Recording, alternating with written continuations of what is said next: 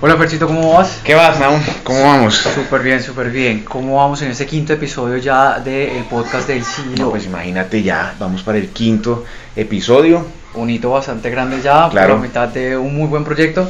Y hoy les traemos un tema muy, muy, muy importante como lo es la gestión del tiempo. Exacto, no, con respecto a ese tema, nosotros en los anteriores les hemos dicho recomendaciones que nos den. Bueno, este es uno de los temas recomendados de un gran amigo de la casa eh, que nos dijo, ay, porque ustedes no hablan sobre gestión del tiempo? Y bueno, entonces aquí vamos a hablar de este tema tan importante en lo que tiene que ver con la gestión eh, personal, en la gestión del trabajo y obviamente uno de los aspectos muy, muy importantes que tienen que tener las personas que esperan explorar y conocer ese líder que tienen dentro. ¿no? Y siempre teniendo en cuenta que queremos como formar a, a esos líderes del mañana, sacar ese liderazgo interior que tienen todas las personas y pues nada, muy emocionados realmente de sumergirnos como en este fascinante tema y explorar cómo la gestión del tiempo puede transformar la manera en que trabajamos y en que vivimos y nos puede llegar a una disciplina totalmente fuerte y a unos cambios extremadamente grandes.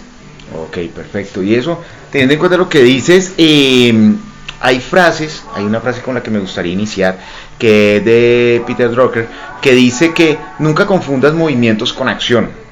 ¿Ya? Eso es muy importante porque recordemos que es importante enfocarnos en aquellas actividades que realmente nos acerquen a nuestros objetivos. ¿no? Y va también como por otro lado, Ferchito, y yo lo veo y es que mucha gente dice, no, es que yo todos los días hago, yo todos los días me estoy moviendo, yo todos los días estoy haciendo, pero realmente no estás haciendo en pro de ir a las cosas, Ujú. en pro de conseguirlo, en pro de hacer.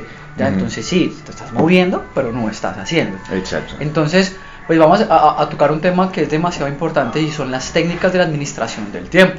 ¿Cierto? Que nos lleven obviamente a ser un poco más productivos, que nos den más disciplina y dentro de eso traemos 10 técnicas para ustedes hoy que les van a servir muchísimo. Vamos a ir uno a uno. Exacto. Y la primera de ellas es establecer metas claras. Y lo más importante de establecer metas claras es que se puedan escribir, que sean medibles, tanto en cantidad de la meta como en el tiempo. Yo puedo colocar una meta sin tiempo y simplemente se quedará en algo escrito y no lo voy a hacer. Entonces realmente es establecer metas claras y específicas que nos van a ayudar obviamente a todas las actividades. ¿Listo? Listo. Bueno, hay otra técnica, la técnica número dos, que es planificar el día.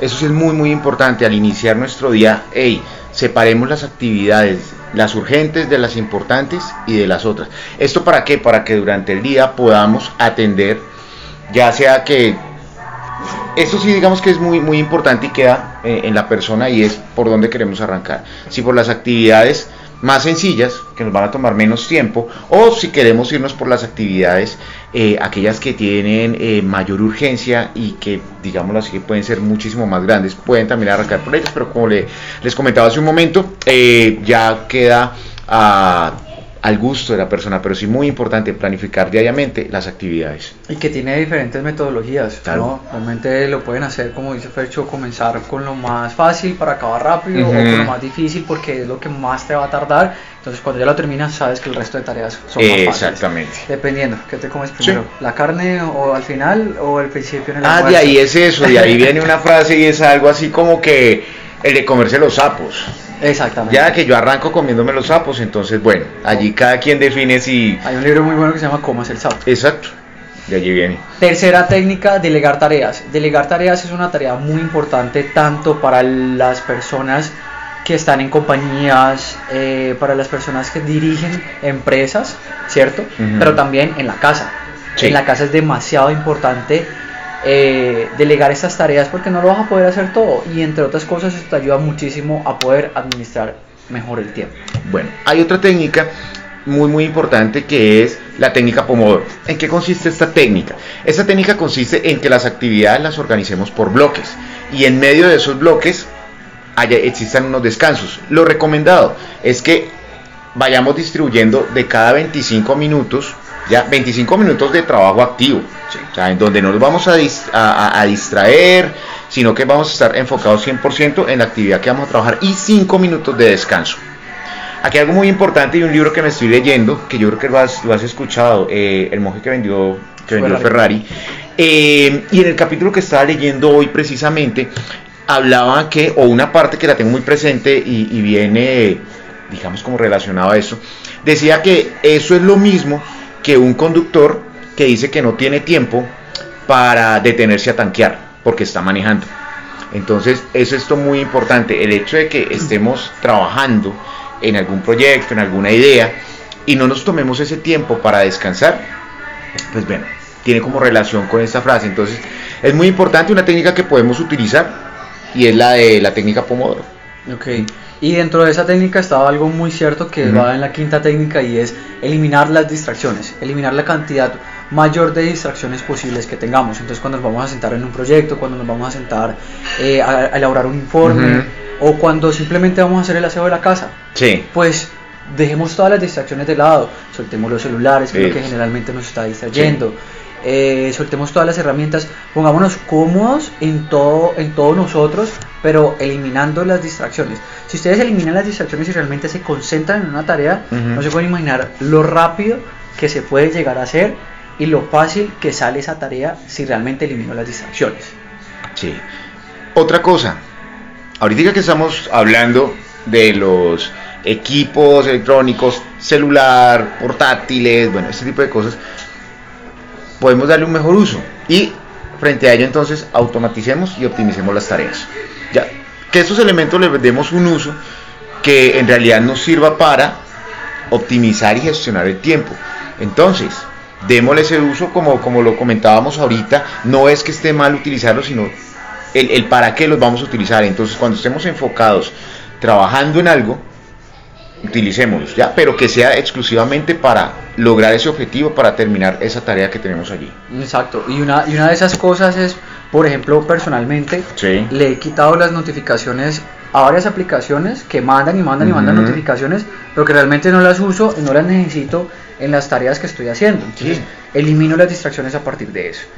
Y después de automatizar viene la séptima técnica que es establecer límites y aprender Ah, a decir es importante. no. Esto, eso merece casi que un episodio completo porque es que aprender a decir no es algo totalmente una ciencia realmente. Es algo que requiere de muchísima eh, seguridad y decisión de las personas para poder decir no frente a algunas tareas, poner límites. Yo hasta aquí voy, hasta aquí hago. Y aplica en todo, aplica en los hogares, aplica en las relaciones de pareja, aplica en el trabajo. Muchas veces es el jefe como que, ay, eh, te estás hasta el cuello de trabajo y llegan y te ponen más trabajo. Sí, Y mm, no, o sea, es, es levantar la mano y decir, hey, no puedo con más trabajo. O sea, si, si me vas a poner más trabajo, dejo la otra cosa o no la voy a hacer bien. ¿cierto? La dejo a un lado. No, y eso también, digamos que se ve muchísimo en no solamente lo que tiene que ver con el trabajo, también en lo que es la vida personal. ¿Cuántas personas conocemos y muchas veces hemos caído en ese error, ¿no? Que no, es que no le pude decir no porque es que me da pena. No, más pena nos de no cumplir con algo, ¿ya? Yo creo que en ese sentido, cuando aprendemos a decir no, de alguna manera estamos también permitiendo darle, cali da- darle tiempo de calidad a ese trabajo, a ese proyecto que tenemos pendiente. Que hacia parte de lo de arriba. Exacto. Bueno, eh, también tenemos otra y es practicar la gestión del tiempo de una manera proactiva. ¿Qué queremos decir con eso? Eh, para todos siempre algo va a ser urgente, siempre algo va a ser inmediato. En ese sentido, entonces, es muy importante que si esa tarea, ese trabajo, ese proyecto que tenemos requiere de una atención urgente, siempre tengamos definido un plan B. O sea, no hay nada más harto que estar siguiendo como una línea y de un momento a otro durante ese recorrido pasa algo y nos hemos quedado muchas veces como que, bueno, ¿y ahorita qué hago? Ya entra este conflicto, entonces tiempo mientras pensamos qué hacer, no. Lo más importante frente a estas cosas que son urgentes siempre tengamos definido un plan B. ¿Para qué? Para que en el momento en que quizá ocurra alguna situación inesperada podamos atenderlo de alguna otra manera y ya tenerlo planificado. Esto, esto tiene mucho que ver con el tema de planificación y lo vamos a ver más adelante, pero y es algo también, no den por sentadas las cosas Ujú. con el tiempo. El tiempo se acaba, el tiempo pasa, el tiempo muere. Ujú. Y mucha gente dice, no, lo hago después, lo hago Sí. después, lo paso para después. Y ese después no es una planificación. Exacto. Entonces, mucho, mucho ojo con eso. Eh, la novena, aprovechar los momentos muertos. Y si hay algo muchísimo mejor que planificar, es descansar. en esos momentos y es saber que si yo voy a trabajar 45 minutos de seguido y voy a descansar 15 minutos, pues esos 15 minutos me dedico realmente a, descansar. Correcto. Ya yo tengo que aprovechar esos tiempos muertos y hasta esos tiempos muertos tienen que ser planificados. Exactamente. Ya es la mejor manera e incluso eh, los europeos toman muy en serio esto de descansar. O sea, se lo toman muy, muy, muy en serio. Sí. Enrique, que estabas hablando lo del descanso, viene la décima técnica y es priorizar el, el autocuidado. Frente a ello, entonces, sí es muy importante que en esos lapsos que vamos a estar trabajando existan esos espacios de descanso. ¿Por qué? Porque es muy importante tener en cuenta que esto nos va a ayudar a mantener el enfoque y a mantener la atención. A todos nos ha pasado, clase en la universidad, clase en el colegio, en alguna charla, incluso hasta en el cine. La, nuestra atención, hay personas que la tienen alta y puede ser una hora, pero el promedio es de 30 45 minutos.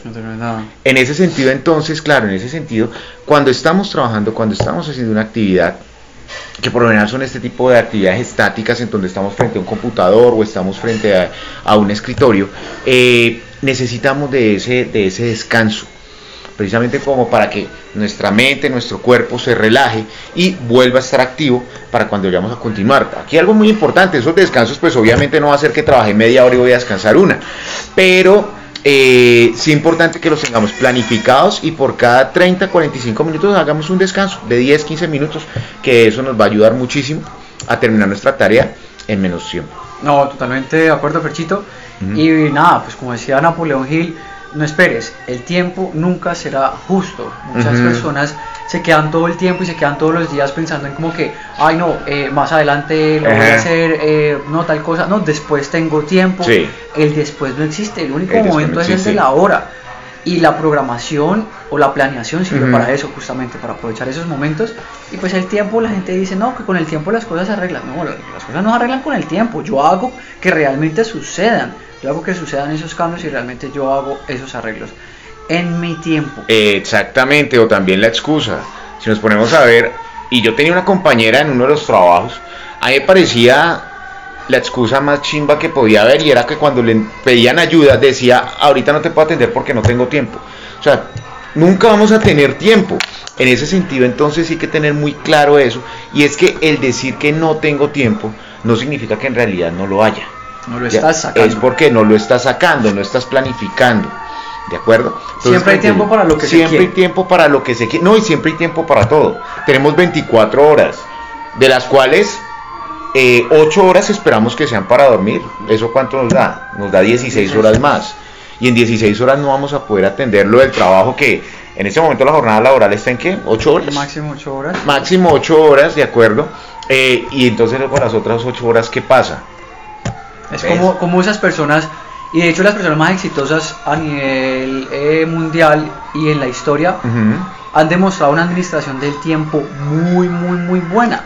Y es precisamente eso, saben cuándo descansar, organizan muy bien sus jornadas, es gente que perfectamente se levanta a la misma hora todos los días, hacen las mismas cosas todas las mañanas, entonces ya tienen una disciplina respecto a esa administración del tiempo. Sí, eso entonces tengamos en cuenta pues todo esto para organizarnos. Igual, de pronto nos estarán escuchando y dirán, bueno, pero esto tiene una aplicación más que todo para la parte laboral. No. O sea, en ese momento, por ejemplo, eh, tanto Naum como yo estamos trabajando de manera independiente, que exige más de 8 horas de trabajo. Allí sí prácticamente no hay horario. Y no sé en el caso tuyo, pero por ejemplo en el mío, yo todos los días llevo más o menos en eh, descrito en un documento eh, en mi teléfono qué es lo que tengo que hacer, qué es lo importante, qué es lo que voy a atender en la mañana, en la tarde y así organizo todo mi día. Entonces, como ven, no es necesario aplicar este tipo de técnicas únicamente al contexto laboral, no, lo podemos aplicar a todos los contextos de nuestra vida. Sí, sí, sí, no, no, y personalmente también pasa esto, y es que en las labores de la casa la gente no se organiza, y entonces uno ve mamás a las 6 de la tarde terminando de trapear o terminando de hacer el aseo en la casa, pues no digo que sea fácil, ¿cierto? Pero digo que programado pues puede, puede hacerse bien. Y, para este tema de programarse y para poder entender el, tiempo, eh, les quería recomendar un libro que es eh, El efecto compuesto, y es que la gente en serio pueda entender los pequeños cambios dentro de unas arandelitas en mi programación durante el día, ¿cómo me pueden cambiar durante todo, todo el resto del tiempo? Ok, perfecto. Ahorita que estás haciendo esa recomendación, hay otra que les tengo yo y es la semana laboral de cuatro horas. El autor es Tim Ferriss y en él podemos encontrar mm, enfoques o propuestas que pueden ayudar a maximizar el tiempo y lo más importante, a mantener un estilo de vida equilibrado. Exactamente.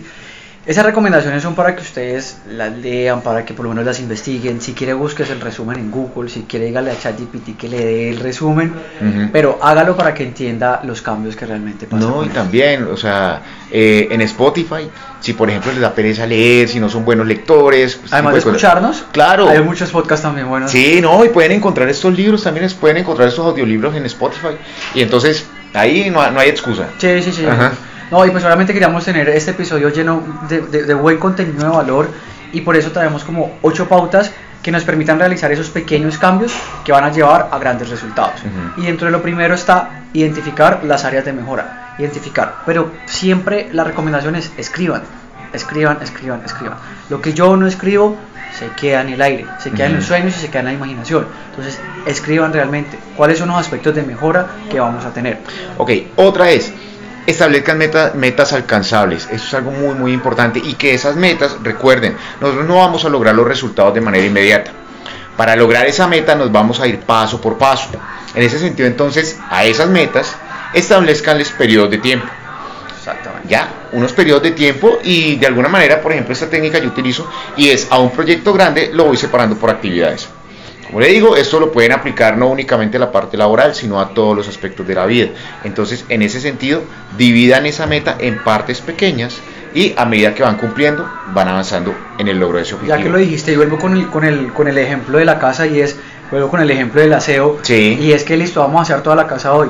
Pero entonces empiezo en el baño, Lo no lo terminé y paso a la cocina y no la terminé tampoco. Pero entonces también estoy arreglando los cuartos, pero tampoco lo terminé. No. Exacto. Enfócate en cada una de esas pequeñas tareas y ya sacaste el baño, sacaste el cuarto, sacaste las cosas y por eso es que es aplicable a todos los aspectos de la No, y, y precisamente, o sea, si utilizamos esa analogía, no te quedaste ocho horas haciendo aseo. Exacto. Puedes separar esas ocho horas en una hora diaria donde te vas a dedicar exclusivamente a uno de los espacios de tu casa. En el transcurso de ocho días vas a, ya cumpliste con la meta establecida. No, y, van a ver el cambio con eso. Exacto. Otro de los temas es priorizar los cambios.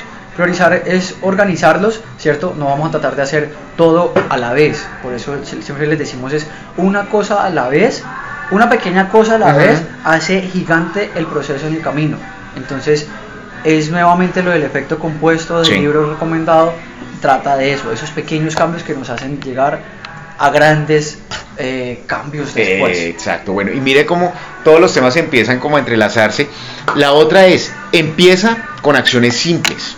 Si por ejemplo, y esa eh, se la escucho muchísimo, y por ejemplo en, en mi anterior trabajo, eh, en el colegio me decían, Fer, pero es que a vos cómo te alcanza el tiempo también para hacer ejercicio. Y es precisamente eso. Y es una de las que uno más escucha y es, me gustaría, pero es que no tengo el tiempo para hacer ejercicio. Entonces, bueno, arranca con algo muy simple y es, dedícale 10 minutos. 10 minutos de tu día a hacer una actividad física. Y a medida que vas adquiriendo ese hábito, vas aumentando el tiempo. Eso aplica para todo. Sino que es un ejemplo con lo que tiene que ver con el ejercicio, que es una de las actividades que la gente más quiere hacer, Ajá. pero que menos Menos espacio de tiempo le busca. Cada, cada Entonces, año nuevo la excusa es, voy a aprender inglés, voy a ir al gimnasio y voy a ser mejor persona. Exacto, entonces arranquemos con cosas pequeñas y abriendo esos espacios en nuestro día. Arranquemos con 10 minutos a eso que queremos hacer y que queremos eh, incluir en nuestra rutina diaria. Arrancamos 10 minuticos, después 15, después 20 y de esa manera vamos eh, introduciendo. Algo dentro de eso, se me a la había olvidado, y una de las recomendaciones también es un libro que se llama Hábitos Atómicos. Sí. Es increíble los cambios nuevamente, o sea, es que todo se entrelaza Ujú. realmente. Eh, aprovechar los, los momentos muertos, ya lo dijimos, realmente Sí. aprovechar los momentos muertos para descansar, el cuerpo requiere descansar, requiere recreación Ajá. también, requiere distracción también, y es válido. Y muy Sí. importante, no sentirse mal en esos momentos en los que yo no estoy haciendo nada. No, por el Ah, contrario, no. tengo que disfrutar el no hacer nada. Por ahí No. hay una frase europea que lo relata respecto a eso justamente. No, y fuera de eso, pues, ¿y por qué sentirse mal si de lo que hemos hablado, eh, es que igual el descanso se necesita, así sea corto, así sea largo, el descanso se necesita para volver a renovar, para renovarnos, mejor dicho, para renovarnos y volver a y, y continuar con la actividad que venimos haciendo.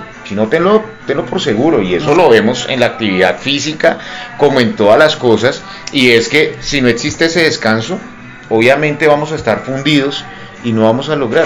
O sea, vamos a necesitar de un mayor descanso, no vamos a estar concentrados, entonces en ese sentido no es sentirnos mal por esos periodos en los que no estamos haciendo, entre comillas, nada. Bueno, construyan una rutina. Esto sí es muy, muy importante. Y creo que es uno de los temas que tenemos para próximos y tiene que ver con los cambios. Eh, el incluir nuevos aspectos a nuestra rutina toma tiempo. Y fuera de eso, pues eso nos va a desacomodar un poco. Pero sí es muy importante que a las rutinas, a las, nue a, a, a las nuevas, eh, digamos así como cosas, nuevas actividades que queríamos incluir a nuestra rutina, a los cambios, es eso, eh, dediquémosle tiempo y asignémosle un tiempo. Asignémosle un tiempo en nuestra rutina mientras se va acomodando. Y ya lo hablaba anteriormente, vamos, a, vamos aumentándole eh, el tiempo que requiera esa actividad, pero sí muy importante que la incluyamos en, en la rutina esos cambios. Como séptimo, mantener la consistencia. Mantener la consistencia es lo más difícil porque eso es construcción de disciplina. Uh -huh. sí. Y la construcción de disciplina para nosotros es súper, súper complicada. Pero, por ejemplo, la gente pues ha sacado datos de que después de 21 días uh -huh. ya tú construyes el hábito. Sí. Ya después de 3 meses es prácticamente inamovible dentro de tu rutina. Y nos pasa, por ejemplo, a nosotros en los entrenos. Ah, sí. La gente nos dice como que, oye, ¿ustedes cómo pueden entrenar tan duro? ¿Ustedes cómo pueden entrenar tan fuerte? Pero es porque ya hace parte de nosotros. Ya y dentro de eso una recomendación para las personas es, levántese, haga 10 lagartijas, haga 10 sentadillas Uh -huh. y va a ver en un año haciendo eso los cambios que va a tener. Eso. ¿Y cuánto te demoras haciendo esas 10 lagartijas y esas 10 sentadillas? No, nada. No te demoras absolutamente nada. Y son cambios que las personas van a ver con el tiempo. Uh -huh. Y ahorita que estás hablando de eso, celebren sus logros. O sea, no es necesario que otras personas se lo reconozcan. Conviértanse en ustedes mismos, conviértanse en, los, en los motivantes, correcto. O sea, que ustedes sean su mayor motivador. Entonces, mírense al espejo todos los días y celebrense esos logros. ¿Ya? No les, o sea, yo por ejemplo he estado haciendo últimamente eso y de verdad es muy gratificante ver los cambios que esto te trae en todos los aspectos de la vida, entonces tengan presente eso. No, y que nadie, nadie, nadie más que uno mismo sabe lo que le ha costado, ha costado. realizar esos pequeños cambios, conseguir esa disciplina, uh -huh. esos pequeños logros hay que celebrarlos y por eso el manejo del tiempo es demasiado importante en esto. Uh -huh. Ya vamos terminando, Ferchito, sí. por, por, por temas de tiempo. esto tiene tanto de extenso, larguísimo, pero tenemos varias recomendaciones también a la gente que le gusta mucho Netflix.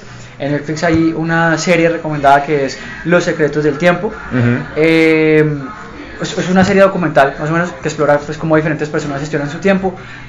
Mírenla en sus tiempos muertos de, de, de, aprovechamiento, revísenla y les va a cambiar muchísimo la forma en que ven esa administración del tiempo. Ok, bueno, entonces ahorita estamos hablando ya de series de televisión. Yo les tengo una por HBO que se llama Succession.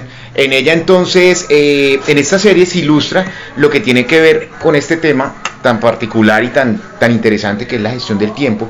Y eh, así como en sinopsis, que les podría decir, trata más o menos como cómo afecta la gestión del tiempo y la organización de prioridades en una empresa familiar. También recomendada para que la chequen. Es súper buena la de Succession y es más de entender cómo una empresa tan exitosa y tan grande por temas familiares y Sí. por temas de administración del tiempo se fue a la borda y la relación familiar también se fue a la borda. Ujú. Pero bueno, creo que tenemos bastante de contenido, eh, ya lo saben, administren bien el tiempo, las 10 eh, técnicas que les dimos, las 8 pautas, o sea, realmente, como decía Stephen Corby, la clave no está en dedicar más tiempo a las cosas, sino en dedicar más tiempo a las cosas correctas. Ujú. Y lo dije al principio, Sí. con la frase que dijiste, la gente se está moviendo, pero no se está moviendo hacia lo que quiere.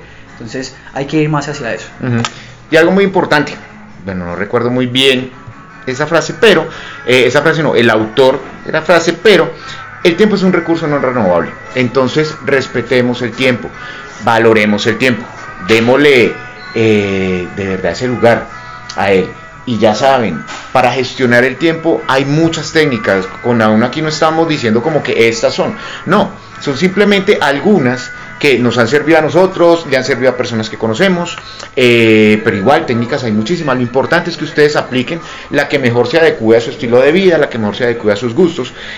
Y muy importante, y es eso, el tiempo es el mismo para todos. Entonces, aprovechémoslo y no digamos que, que no tenemos tiempo. Exactamente. Hay algo muy valioso, Fer, y es que eh, tú puedes comprar dinero o el dinero lo puedes conseguir, Ah. pero no puedes comprar tiempo. Exacto, es El que, tiempo no lo puedes conseguir. pues no sé, Por digamos eso que... hay que organizarse para conseguir más tiempo. No, y lo que dice, si por ejemplo a quienes son empleados, eh, a ustedes no les están pagando por su trabajo, ustedes les están, les están pagando por su tiempo, entonces tengan en cuenta eso. ¿Cuánto vale cada hora y cada minuto de las personas y cuánto valor le doy yo mismo? Ahí se los dejamos entonces sobre la mesa. Nos vemos en un próximo episodio para todas las personas. Muchísimas gracias. Ya saben que los pueden seguir en nuestras redes sociales, en el CEO, tenemos en el Instagram, en TikTok y próximamente en formato video en YouTube también. Exacto. Y las redes de Fercito. Exacto, sí. Les recomiendo entonces, pásense por allá, la página web de la agencia de consultoría, fernandonúñezconsultoría.com. Eh, también pueden encontrarnos en Instagram, Fernando Núñez Consultoría, y en LinkedIn, Fernando Núñez Consultoría también, para que Los vayan por ahí y conozcan. no, lo esperamos por ahí en la página con los comentarios en Instagram en cualquier lado de qué temas les gustaría tratar o qué piensan sobre este episodio y sobre los demás episodios también. Claro que sí. Muchísimas gracias, Ferchito. No, muchas gracias. Hasta la próxima Sí, nuevamente. hasta la próxima y bueno, muchísimas gracias a ustedes por acompañarnos en este nuevo episodio y los esperamos entonces en el próximo.